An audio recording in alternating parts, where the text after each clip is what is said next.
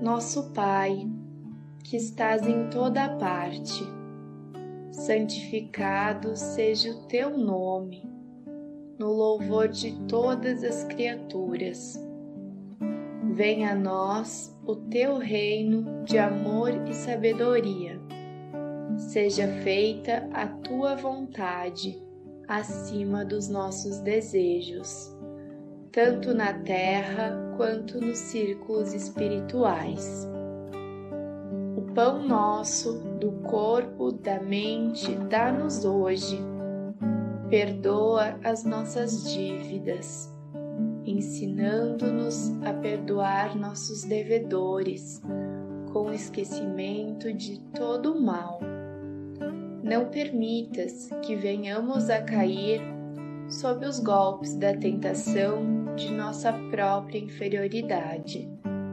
Livrai-nos do mal que ainda reside em nós mesmos, porque só em Ti brilha a luz eterna do reino e do poder, da glória e da paz, da justiça e do amor, para sempre que assim seja.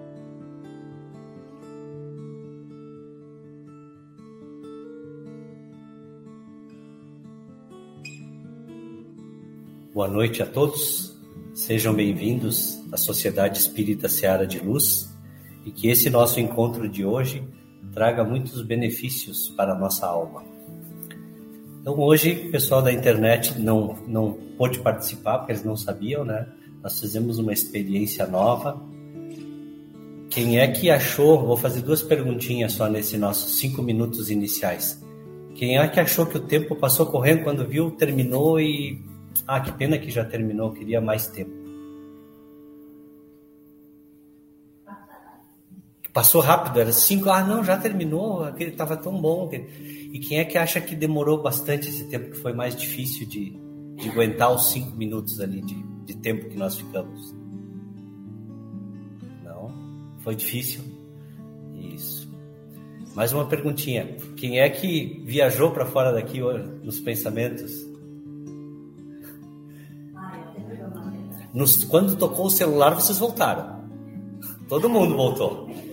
Eu pedi pro pessoal ali ligar o celular naquela hora que era proposital para voltar, né? O pessoal voltou. A gente tá fazendo umas experiências aqui, gente, aqui no, na casa espírita que bom, né? Que se a gente, para quem, para quem demorou passar, para quem foi um tempo assim, ah, não acaba, não acaba, parece que fica aquela ânsia. É porque talvez esteja faltando parar um pouco nessa corrida no dia a dia, dar um tempo sem fazer nada. Ficar se, ficar se observando, se conhecendo, é nesses momentos que o, o nosso anjo da guarda, o nosso mentor, se aproxima de nós e se a gente conseguir atingir uma, uma vibração um pouco mais elevada, sem pensamentos ruins, a gente consegue se comunicar com ele. E precisa treino. Então, por exemplo, quem se sentiu ali, bah, não, ficou ansioso por esse tempo, vai fazendo devagarinho, tira dois, três minutinhos. Se cinco minutos é muito tempo, tira dois, três, dá uma paradinha por dia, vai se acostumando, rezar, falar com Deus, falar com seu anjo da guarda isso aí é muito bom. A gente vai desenvolvendo coisas dentro de nós que nem a gente entende muito bem como funciona. Pensamentos bons, coisas boas. Então, mas, mas foi legal. Então é, tem isso, tá? Tem os que vão e não tem como a gente não pensar em nada. Vocês perceberam isso? A nossa mente é um turbilhão. Ela vem, vem, vem, vem mandando pensamento e a gente vai às vezes junto com ele. Daqui a pouco a gente volta, daqui a pouco vem outro, a gente já vai para outro lugar. Então, é, até é, é uma coisa boa, porque agora nós já estamos um pouco mais calmos para a gente ouvir, prestar atenção no que nós vamos refletir aqui, tá? Então, valeu a experiência. Vamos dar boa noite pro pessoal aí, que hoje teve gente que chegou cedo. Ó, a Érica chegou às 5h36 da tarde. A Érica chegou antes, que é para não ter dar chance para o Felipe, que gosta de chegar cedo. Érica estava meditando desde as 5 da tarde. Essa gosta de meditar. A Neiva, boa noite. Érica, boa noite, Neiva. Rogério também. Pessoal da internet, quando começou a musiquinha ali, a gente relaxou e ficou ali curtindo um pouco, tá? Só para vocês saberem o que, que nós fizemos aqui. A gente ficou curtindo aquela musiquinha, refletindo um pouco, tentando conversar com o nosso anjo da guarda. Suelce, boa noite. Fátima, boa noite. Hilda também, boa noite. Elza, boa noite. Elza, aquela, aqueles bolinhos que tu fez e botou ali na internet eram apetitosos, aí fiquei com vontade de. Era bolinho ou bolacha, não sei, né? Léo, boa noite também. Então sejam todos bem-vindos. Gente, então hoje a gente falou nos nossos últimos encontros, nós falamos sobre a caridade, nós dividimos a caridade em três partes, que era a indulgência, a benevolência e o perdão. E nós falamos um pouco de cada uma dessas coisas. Espero que aqueles que acompanharam tenham aprendido alguma coisa, tenham levado alguma coisa para sua vida, porque afinal de contas são os ensinamentos que vão nos tornar pessoas melhores. Quem não lembra muito bem, ficou gravado na internet, tem o nosso canal lá no YouTube, tem o canal também no Facebook, e todos os vídeos que a gente passa aqui, todas as palestras e o Jesus nos Lares, ficam armazenados lá na internet. Então dá para entrar lá e reviver, né? além do Evangelho. E hoje a gente vai reforçar mais um, um teminha desses. Nós vamos avançar e refletir sobre um tema bem importante também. E às vezes a gente fica até curioso em, em, em perguntar por como é que cada semana a gente tem um tema diferente para conversar. Quanto tema, quanta coisa, né? Não é um, não é aquele ritual que toda semana a gente vai fazer a mesma coisa. Cada semana a gente vê uma coisa diferente. Isso é legal, isso torna a gente cada vez mais com a mente aberta para novos conhecimentos. Mas todos eles se entrelaçam. E hoje também eu retirei então o nosso o nosso encontro aqui do Evangelho segundo o Espiritismo. E olha só que livro, olha quanto, quanta coisa tem dentro desse livro para a gente ver. E o bom, sabe o que, que é? É que a gente eu trago o texto e a gente reflete, isso vai criando o hábito, quem sabe quantos não vão também gostando da leitura, de ler livros, interpretar o que tem ali, dar a sua versão da história. E o Evangelho, lá no capítulo 10, ele tem. O capítulo 10 é aquele que fala do perdão, da. da como é que é outro parecido com o perdão mesmo? A, começa com I. Indulgência. Indulgência, isso fala do perdão, fala, fala da indulgência, mas ele, ele complementa. E hoje a gente vai ouvir os comentários de um rei, rei da França antigo. É um rei lá da que é santo na Igreja Católica também e que deixou seus comentários no Evangelho segundo o Espiritismo sobre esse assunto, sobre o assunto do, do perdão, do, da indulgência, mas um pouquinho mais avançado, para a gente refletir um pouco além do que nós já vimos até hoje. Lembrando que o perdão, a indulgência, a benevolência são atitudes que nós temos que desenvolver dentro de nós, mirando a nossa perfeição e que a gente possa parar de sofrer e ser feliz de verdade. Então, os objetivos de hoje. Na semana, quando nós falamos da indulgência, eu trouxe um texto do Evangelho que era de um espírito. Vocês lembram o nome do espírito? Vamos puxar na memória. Que ele nos, nos deu uma bela reflexão lá do Evangelho. Era o espírito José. José, de Bordeaux, França. E hoje a reflexão então vem desse espírito. Quem lê o Evangelho vai saber. Eu falei de, de um rei da França, né? Luís IX. Luís IX. Esse Luís IX, quando ele era rei, ele era muito conhecido pelas coisas boas que ele fazia. Ele tinha muitas atitudes interessantes. E isso levou ele a ser tornado santo depois pela Igreja Católica. E esse espírito, esse rei, ele se chama ele foi Luís IX. Então, no Evangelho a gente conhece ele por por aqui eu estou perguntando para o pessoal que já frequenta mais, que já sabe, né? Por vale a pena arriscar. Luís IX, mais conhecido como ele está no livro dos médiuns, ele está no Evangelho, ele está no livro dos Espíritos, tem mensagem dele por tudo que é canto. Luís IX, o nome dele é conhecido como São Luís. Esse aí. Quem já leu o Evangelho já sabe que tem trechos lá de São Luís. E o assunto é polêmico. A reflexão ele traz três assuntos para a gente refletir. A primeira pergunta que ele traz para nós é: é permitido repreender os outros? Eu modificaria um pouco a pergunta e diria: nós devemos repreender os outros? A segunda pergunta, vocês já devem ter respondido mentalmente, né? Pessoal da internet também. Será que a gente nos é permitido, devemos repreender os outros?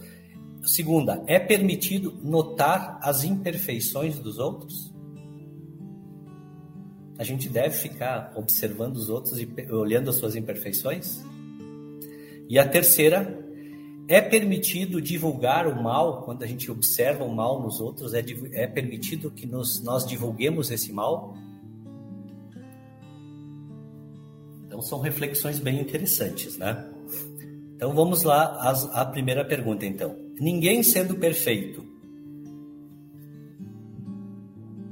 seguir-se-á que ninguém tem o direito de repreender o outro? Então aqui ele vem de um princípio básico, que se eu não sou perfeito, que moral eu tenho para ficar repreendendo o meu próximo?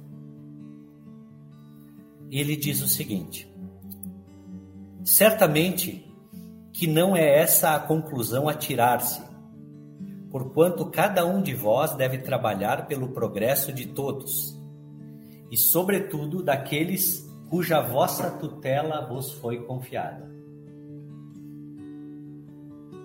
Então aqui já de início ele nos diz sim, é permitido, devemos, inclusive dos filhos, inclusive para aqueles que nos são tutelados. A gente deve.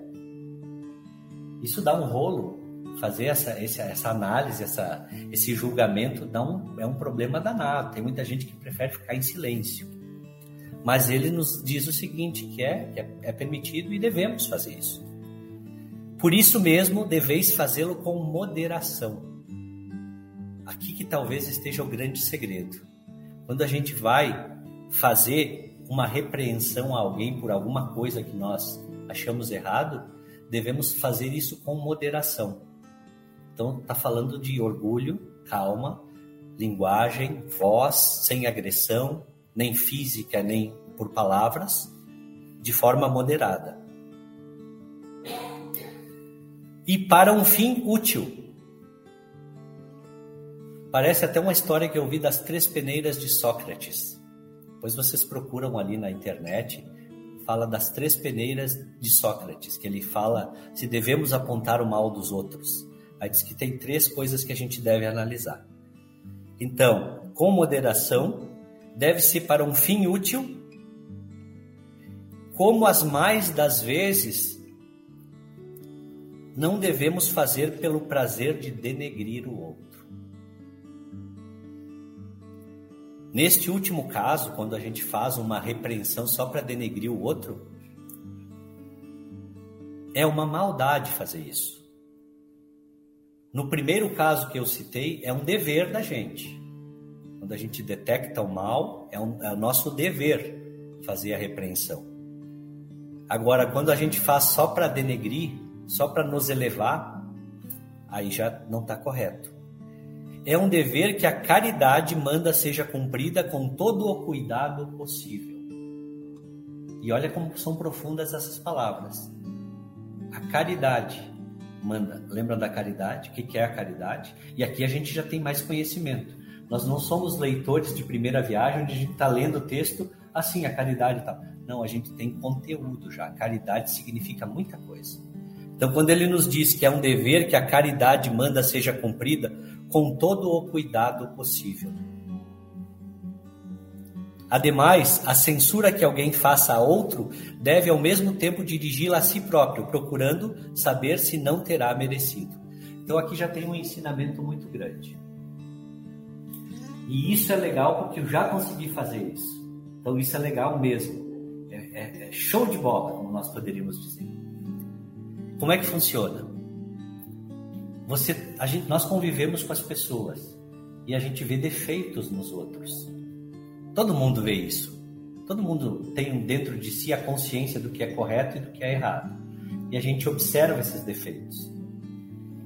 Então aqui está dizendo o seguinte: devo repreender quando é um fim útil, não devo quando é só para satisfazer o meu orgulho, só para dizer que eu sou melhor. Porque muitas vezes, quando a gente critica alguém, quando a gente repreende alguém, não tem fim nenhum, não tem objetivo.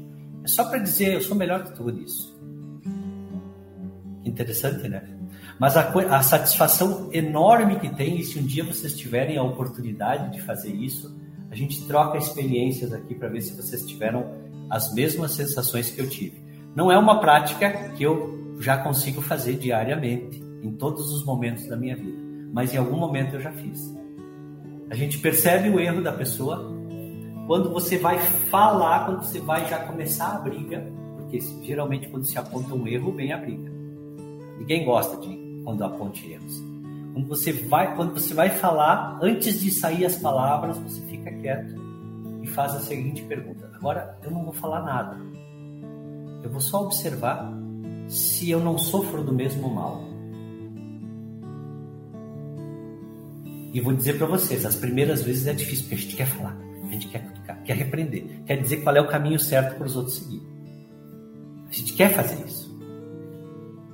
E se a gente consegue acalmar e ficar em silêncio e observar, aí nós temos um tempinho. Se os primeiros cinco minutos não sair nada, aí já está mais calmo, você consegue fazer uma análise.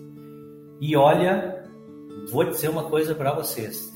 Na maioria das vezes, a gente detecta coisas dentro de nós que nem dá mais vontade de, de, fazer, de falar nada. Porque a vontade que dá é a gente. Porque não vai adiantar, daí, daí a gente pensa assim: vou falar, vou só me estressar, uh, não vai resolver e ainda vou puxar uma briga para o meu lado.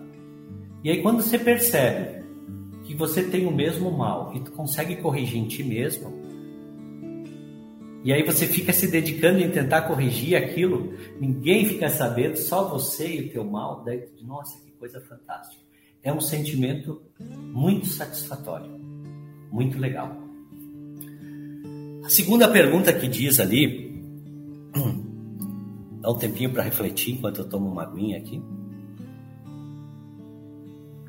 Hoje tá bom, né? Não tá tão frio, tá bom de vir para cá. A segunda pergunta é repreensível notar as imperfeições dos outros? A gente deve ficar ali observando e percebendo os defeitos dos outros? Quando nenhum proveito possa resultar para eles, uma vez que tu não vai divulgar, bom, então na primeira a gente já viu, né? Divulgar vale a pena, sim ou não? E, e de que, que vale então eu ficar olhando os defeitos dos outros se eu não vou divulgar eles? Se eu não vou dizer pro outro, ó, tu tem que melhorar, você tem que ser melhor, você tem que. De que, que vale ficar olhando para os defeitos então? São Luís nos responde o seguinte, ó. Tudo depende da intenção. De certo, a ninguém é defeso ver o mal. Todo mundo vai conseguir ver, é permitido ver o mal, quando ele existe. Fora mesmo o inconveniente ver em toda parte só o bem. Isso seria errado. A gente fechar os olhos para as maldades, não observar o mal. Semelhante ilusão prejudicaria o progresso. É como se eu dissesse: não, tá tudo bom, a vida é tudo boa, não tem problemas. E aí eu me lembro de um livro que eu li, um livro que me chamou muita atenção. Não é um livro espírita, mas ele tem conteúdo e a cerne dele é espírita, mesmo ele não sendo nem o autor. Eu acho que não é. A autora é americana, é um livro traduzido para o português e o nome é Crianças Dinamarquesas. E, e uma das grandes diferenças que eu percebi da minha educação, da educação que nós temos aqui no nosso país, em outros países também, e que os dinamarqueses, segundo a autora do livro, desde cedo já aprendem a ser diferentes, é que nós aqui aprendemos que no final das histórias em, em, em histórias infantis existe quase sempre o felizes para sempre. E eles viveram felizes para sempre. Parece que nós aqui escondemos o, as coisas que não são tão boas. Já lá eles enxergam as coisas ruins e tentam ver o que que aquela coisa ruim tem de bom para nos ensinar, para ensinar para eles. Desde pequeno eles são assim. O livro me chamou a atenção porque a mãe era uma mãe de primeira viagem, ela era americana e ela casou com um dinamarquês. E aí ela estava dizendo: e agora? Estou grávida, o que, que eu faço? Mostrando o despreparo, né? Daí logo depois no livro ela diz: ah, não tem problema, meu marido é dinamarquês. Então ela faz uma alusão ali à maneira de nós tratarmos os problemas. E olha como São Luís nos diz, né? Tá errado ver tudo só o bem a gente precisa perceber o mal também, observar. Nós temos coisas para aprender com o mal. O erro está no fazer que a observação redunde em detrimento do próximo, desacreditando sem necessidade da opinião geral. Igualmente repreensível seria fazê-lo apenas para dar expansão a um sentimento de malevolência, satisfação de apanhar o ouro em falta. Então aqui a pergunta de novo é, é, é, é legal a gente observar os defeitos dos outros? Sim, sim. Na primeira opinião que ele diz ali, ele diz, mas não para te pegar e chegar para o outro e humilhá-lo e fazer ele desacreditar na vida e daqui a pouco entrar até numa depressão porque você chegou lá e disse, ó, oh, cara, quer o que da vida? Desse jeito tu não vai chegar a lugar nenhum. E o segundo, e o segundo é uma coisa que eu acho que a gente já não faz tanto como fazia uma vez, mas é se reunir naquela maledicência. Fala da maledicência. Quando fala de maledicência, é uma doença que causa karma. Pelo que a gente ouve, lê nos livros, né, ela traz doenças para nós. Falar mal dos outros. E olha que a, a mídia em geral, ela, se a gente for ali tanto na internet quanto nos meios de comunicação, buscar uma informação, é desafiável a gente conseguir ler uma informação que seja legal. É falando mal, a gente só vê, pega lá uma lista de notícias, não tem uma notícia, descobriram isso, descobriram aquilo. A gente só vê maldades. Tudo bem quando é a mídia, a gente consegue evitar a mídia, vai para outros canais, perfeito. Mas e quando nós somos os geradores dessa maledicência? A gente percebe o mal no outro. Eu percebi o mal no Josimar, eu vi um defeito do Josimar. E aí parece que nós somos diferentes dos, dos dinamarqueses, conforme a autora ilustra no livro. O nome do livro é Crianças Dinamarquesas. É, conforme ela ilustra, parece que nós somos treinados a a gente vê o mal e quando a gente encontra um amigo, porque muitas vezes nós não temos muita cultura por falta de leitura, ou nós não temos muito conhecimento, e a gente encontra alguém que nós não vemos. Oi, tudo bem? Quanto tempo? E depois que o assunto inicial se exaure, o que, que a gente faz? Algumas vezes a gente lembra de um defeito de alguém e puxa a conversa e diz: Mas tu viu lá o fulano? Tu viu o que aconteceu com o ciclano? Isso se chama maledicência. é totalmente contrário àquilo que nós aprendemos de um dos três itens da caridade, que é a indulgência. E, e olha que legal, né? E isso é um hábito, gente. Como é que a gente combate esse hábito? Renovando o que tem dentro da gente. Se a gente puxa isso, quer dizer que nós estamos, estamos cheios de informações que não são relevantes. E quando a gente renova o nosso o nosso cartel, porque às vezes dói ler um livro, principalmente para quem não tem o hábito. Dói. Segundo alguns autores, para criar um hábito novo, demora 21 dias. Segundo outros autores, criar um hábito novo demora 66 dias. E segundo os, alguns estudiosos, depende da pessoa, pode demorar até um ano eu acredito bastante nessa, né? Porque dos 21 dias, como é que a gente pode saber que todo hábito que tu vai criar vai demorar tantos dias?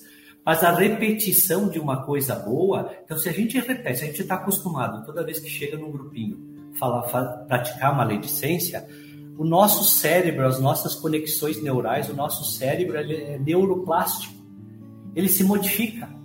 Se nós praticamos uma coisa diariamente, aquilo vai se tornando hábito, a gente sente fome daquilo, nós precisamos praticar. Interessante, né?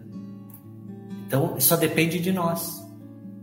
Então, a gente precisa ter conteúdo para poder dividir o conteúdo. Eu conheço uma pessoa já um pouco bem mais evoluída, um pouco bem mais evoluída do que eu, mas conhecidos, está no meus ciclos de, de amizade, que se ele, se essa pessoa, né, se ele vê alguém falando mal, ou se ele está num grupinho em que começam a falar mal de alguém, ele sai do grupo. Ele, ah, olha, eu não quero falar sobre isso, eu saio. Ele não se sente bem. A energia não bate mais com ele. Que interessante, né? Mas com isso eu não estou dizendo que eu não falo mal de ninguém. Senão não estaria aqui no planeta Terra. Então a gente, a gente vê a maldade, mas aqui São Luís está nos dizendo, legal esse São Luís, né? Ele está nos dizendo que, que a gente deve fazer com essa maldade que a gente observa. Dá-se inteiramente o contrário quando. Ele, aqui ele diz outra coisa também sobre a maldade, ó dá inteiramente ao contrário quando a gente não percebe a maldade, quando a gente solta um véu por cima dela para que o público não veja, a gente ajuda a esconder a maldade. Tá errado isso também. Ele meio que não tem muito caminho para seguir, ele fecha de um lado, fecha do outro. Aquele que nota os defeitos do próximo, o faça em seu proveito pessoal. Então aqui está a solução para nós. Então a gente observa, é, é nos permitido ver os, os defeitos alheios, não para a gente ir para o grupinho conversar, falar mal do outro, dizer que ele não tem aquilo, que ele não tem aquilo outro, tá? Mas é para que a gente possa utilizar em nosso benefício próprio, se esses defeitos também não estão dentro de nós. Isto é, para exercitar em evitar o que reprova nos outros. E aí entra aquilo que eu disse para vocês lá no início. Se a gente conseguir fazer isso, a satisfação é muito boa. O sentimento que a gente tem na hora é muito bom. Primeiro, porque não brigou. E segundo, porque tu ficou quieto. E aí tu observou o defeito. E tu ficou quieto. Tu não falou nada. Porque não achou que era relevante falar e que não ia trazer nenhum benefício. E ao mesmo tempo tu pegou que aquilo que foi falado e trouxe para dentro de ti. Usar em benefício próprio. Tu cresce. Os outros, se quiserem, crescem também.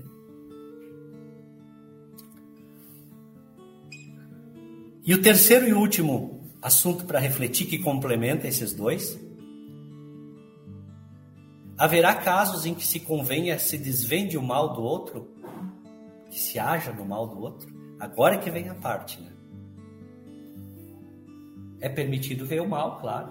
Utiliza ele em benefício próprio. Mas e aí? Percebi que o Josimar tem um defeito. Vou até ele e falo ou não vou? Boto na, na rádio, boto na TV, faço o quê? É permitido? Vamos ver o que, que São Luís respondeu. O que, que vocês acham aí, meninas? Que, que, que o pessoal da internet acha ali? É permitido a gente. Depende. tu tá aprendendo com os espíritos a falar bonito.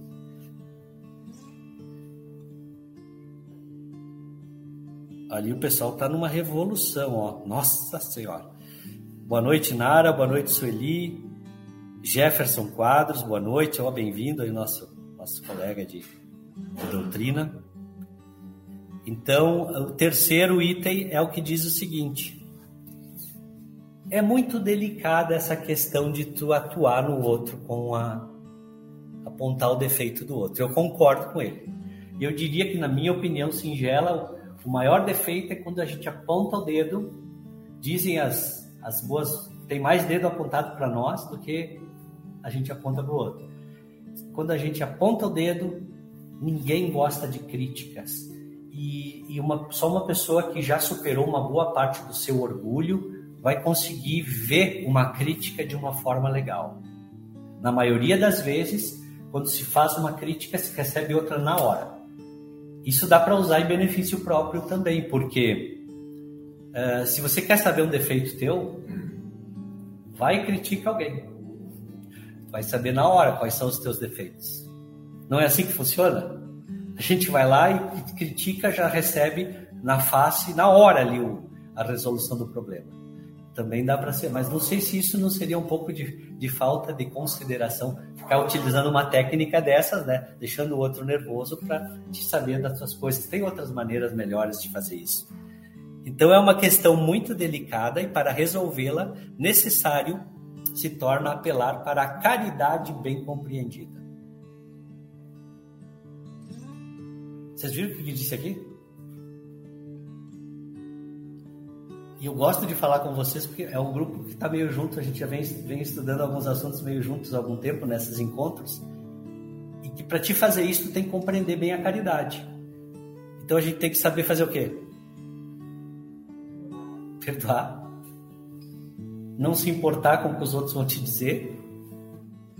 E saber falar. Eu acho que esse é um dos nossos maiores defeitos. Saber falar para as pessoas. Quando a gente vai querer falar alguma coisa, ter a sensibilidade, porque existem os não os super sensíveis também, que qualquer coisa já vai me lembrar.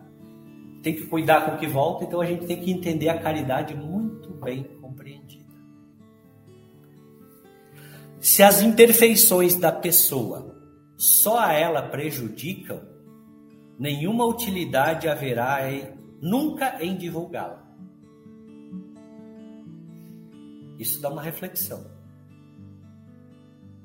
Se, porém, esses problemas que detectamos nos outros podem acarretar prejuízos a terceiros, São Luís aqui nos diz: deve-se atender de preferência ao interesse do maior número.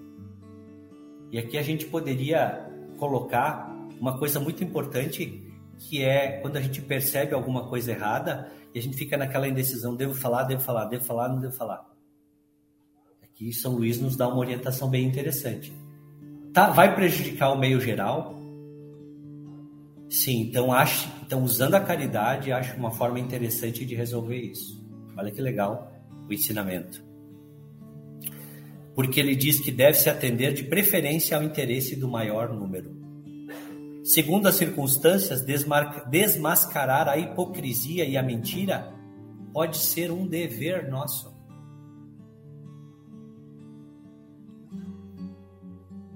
pois mais vale que caia um homem do que virem muitos a ser suas vítimas. Em tal caso, deve-se pesar a soma das vantagens e dos inconvenientes. São Luís.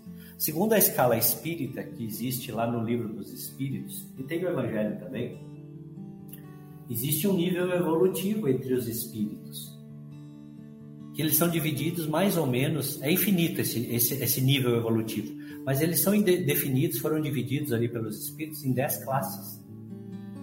E, e sendo que a primeira classe que começa a estudar os menos evoluídos vai subindo, subindo, subindo, subindo, e diz que a gente realmente só teria condições de ter um, um espírito, nós, só vamos ter condições de julgar de verdade uma situação para ver se ela é verdadeira ou não, quando nós estiver lá nas, nas últimas duas classes.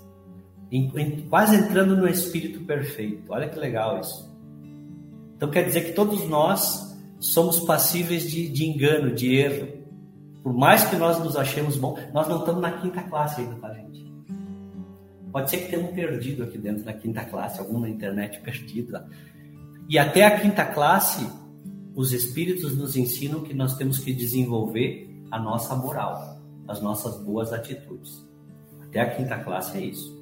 Deixa a inteligência para mais tarde. Não adianta tu chegar com a inteligência ali e querer ir adiante e já chegar. Não, não, não. Tem duas asas para a gente desenvolver, senão nós não vamos conseguir alçar voos altos. E a primeira parte é a conduta do bem. Então não adianta ficar procurando muito tecnologia, desenvolver inteligência, não sei o quê, se a gente não consegue fazer a lição de casa. Tecnologia a humanidade tira de letra, né? já foi na Lua, está querendo ir para Marte, está querendo montar um, uma cidade em Marte já lá para viver no futuro, daqui a alguns anos. Então isso é fácil difícil, é tudo isso que a gente conversou até agora. Fica essa reflexão, essa é a nossa mensagem de hoje. Alguém gostaria de, de fazer algum comentário? Alguém da internet também? Olha, a Nara ali disse, ó, se todo mundo pare... se todo mundo parasse para pensar, ninguém apontaria o dedo para ninguém, e sim analisaria a si mesmo. Muito bem, Nara, isso aí. Então vamos lá, gente, vamos, vamos nos preparar para o passe agora. Os passistas já podem ir se posicionando lá. Eu vou botar uma musiquinha para nós aí, nós vamos fazer uma precezinha para nos preparar para o passe. O pessoal de casa também aproveita esse momento para aurir boas energias para o seu lar.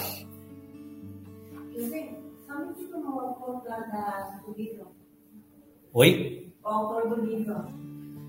Ah, eu te digo daqui a pouco o autor do livro, eu abro aqui e vejo, tá? É uma, é são dois autores, é uma psicóloga e uma escritora, tá? Uma professora e uma, e uma, e uma psicóloga se juntaram, depois eu te dou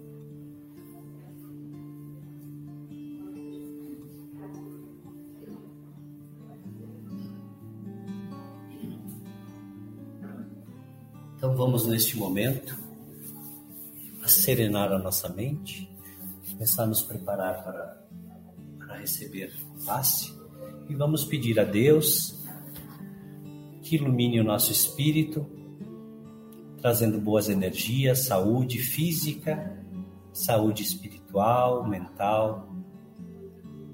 Que cada um dos irmãos que nos acompanham também pela internet possam neste momento serem iluminados, terem os seus lares